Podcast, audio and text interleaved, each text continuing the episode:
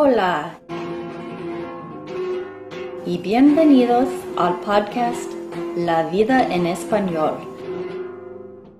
donde hablamos sobre temas interesantes y corrientes para practicar y aprender el español. Hola y bienvenidos al podcast La vida en español. Me llamo Jenny y en este episodio yo voy a leer otro cuento del libro Doce cuentos peregrinos del autor Gabriel García Márquez.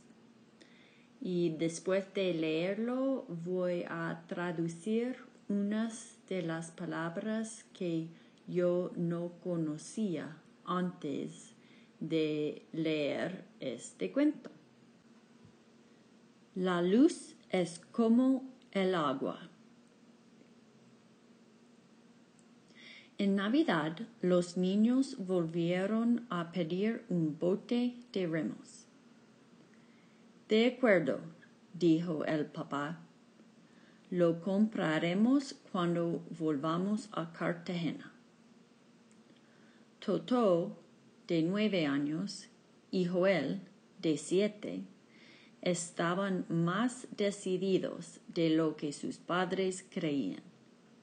No, dijeron a coro, nos hace falta ahora y aquí. Para empezar, dijo la madre, aquí no hay más aguas navegables que las que salen de la ducha. Tanto ella como el esposo tenían razón. En la casa de Cartagena de Indias había un patio con un muelle sobre la bahía y un refugio para dos yates grandes. En cambio, aquí en Madrid vivían apretujados en el piso quinto del número 47 del Paseo de la castellana. Pero al final ni él ni ella pudieron negarse, porque les habían prometido un bote de remos con su sextante y su brújula si se ganaban el laurel del tercer año de primaria. Y se lo habían ganado. Así que el papá compró todo sin decirle nada a su esposa, que era la más reacia a pagar deudas de juego. Era un precioso bote de aluminio con un hilo dorado en la línea de flotación. El bote está en el garaje, reveló el papá en el almuerzo. El problema es que no hay cómo subirlo ni por el ascensor ni por la escalera, y en el garaje no hay más espacio disponible. Sin embargo, la tarde del sábado siguiente, los niños invitaron a sus condiscípulos para subir el bote por las escaleras y lograron llevarlo hasta el cuarto de servicio. Felicitaciones, les dijo el papá. ¿Y ahora qué? Ahora nada, dijeron los niños.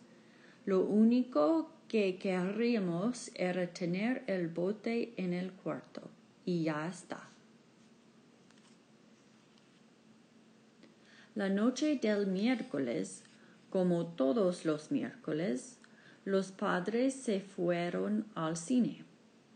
Los niños, dueños y señores de la casa, cerraron puertas y ventanas y rompieron la bombilla encendida de una lámpara de la sala. Un chorro de luz dorada y fresca como el agua, empezó a salir de la bombilla rota y lo dejaron correr hasta que el nivel llegó a cuatro palmos. Entonces cortaron la corriente, sacaron el bote y navegaron a placer por entre las islas de la casa. Esta aventura fabulosa fue el resultado de una ligereza mía cuando participaba en un seminario sobre la poesía de los utensilios domésticos. Totó me preguntó cómo era que la luz se encendía con solo apretar un botón. Y yo no tuve el valor de pensarlo dos veces. La luz es como el agua, le contesté. Uno abre el grifo y sale. De modo que siguieron navegando los miércoles en la noche, aprendiendo el manejo del sextante y la brújula, hasta que los padres regresaban del cine y los encontraban dormidos como ángeles de tierra firme. Meses después, ansiosos de ir más lejos, pidieron un equipo de pesca submarina. Con todo, máscaras, aletas, tanques y escopetas de aire comprimido. Está mal que tengan en el cuarto de servicio un bote de remos que no les sirve para nada, dijo el padre pero está peor que quieran tener además equipos de buceo. ¿Y si nos ganamos la gardenia de oro del primer semestre? dijo Joel. No, dijo la madre asustada, ya no más.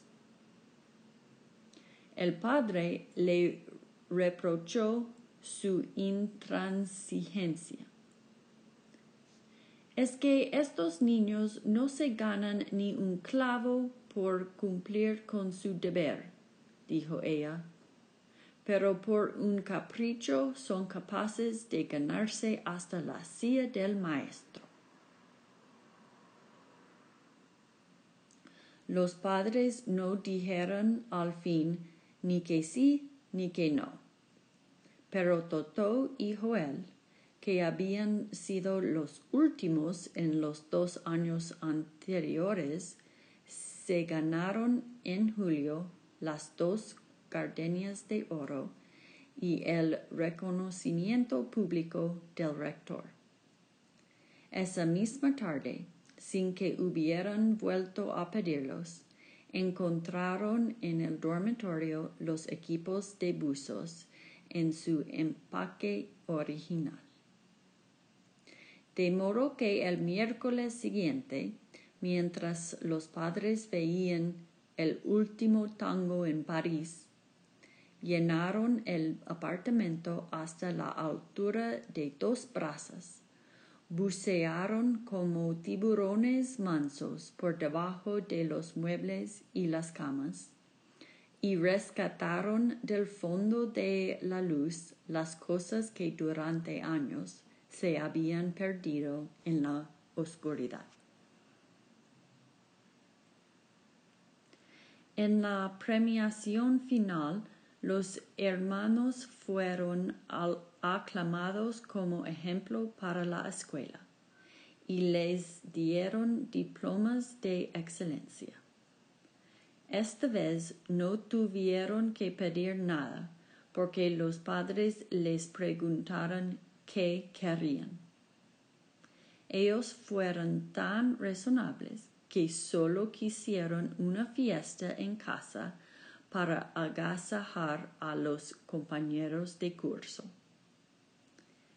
El papá, a, solo, a solas con su mujer, estaba radiante. Es una prueba de madurez, dijo. Dios te oiga, dijo la madre. El miércoles siguiente, mientras los padres veían la batalla de Argel, la gente que pasó por la castellana vio una cascada de luz que caía de un viejo edificio escondido entre los árboles. Salía por los balcones, se derramaba a raudales por la fachada y se encauzó por la gran avenida en un torrente dorado que iluminó la ciudad hasta el Guadarrama. Llamados de urgencia, los bomberos forzaron la puerta del quinto piso y encontraron la casa rebosada de luz hasta el techo.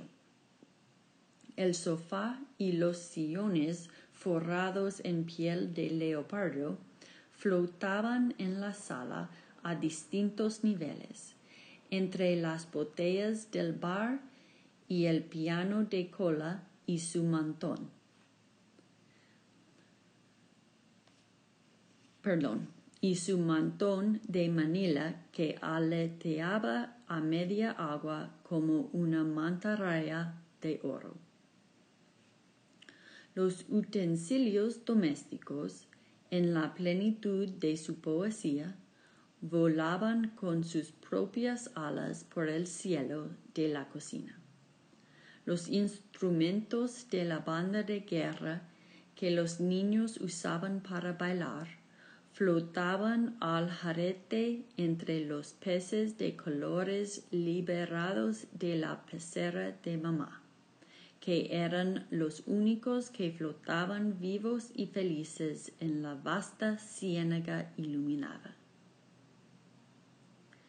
En el cuarto de baño flotaban los cepillos de dientes de todos, los preservativos de papá, los pomos de cremas y la dentadura de repuesto de mamá, y el televisor de la alcoba principal flotaba de costado, todavía encendido en el último episodio de la película de medianoche prohibida para niños.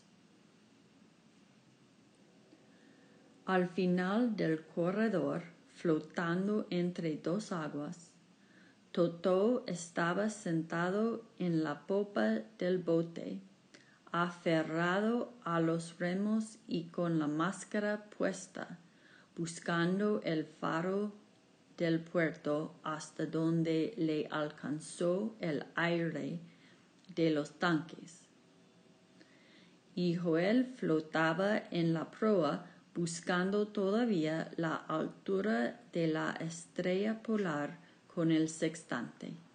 Y flotaban por toda la casa sus treinta y siete compañeros de clase, eternizados en el instante de hacer pipí en la maceta de geranios, de cantar el himno de la escuela con la letra cambiada por versos de burla contra el rector, de beberse a escondidas un vaso de brandy de la botella de papá. Pues habían abierto tantas luces al mismo tiempo que la casa se había rebosado y todo el cuarto, cuarto año elemental de la escuela de San Julián de Hospitalario se había ahogado en el piso quinto del número 47 del Paseo de la Castellana.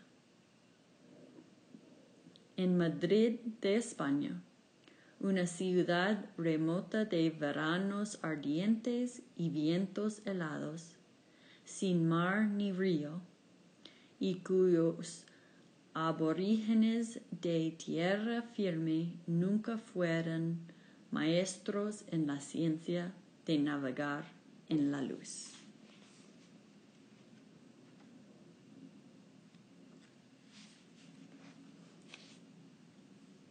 Bueno, qué historia tan uh, fantástico, ¿no? Uh, o fantástica. Ojalá que la hayan disfrutado. Y ahora unas palabras quizás nuevas para ustedes. Apretujados significa squeezed.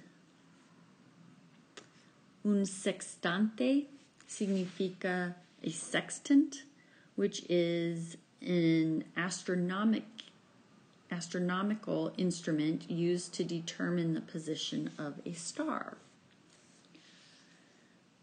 Um, reacia significa reluctant.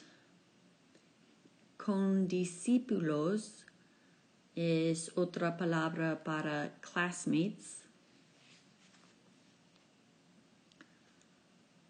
Um, agasajar significa entertain. Raudales son streams.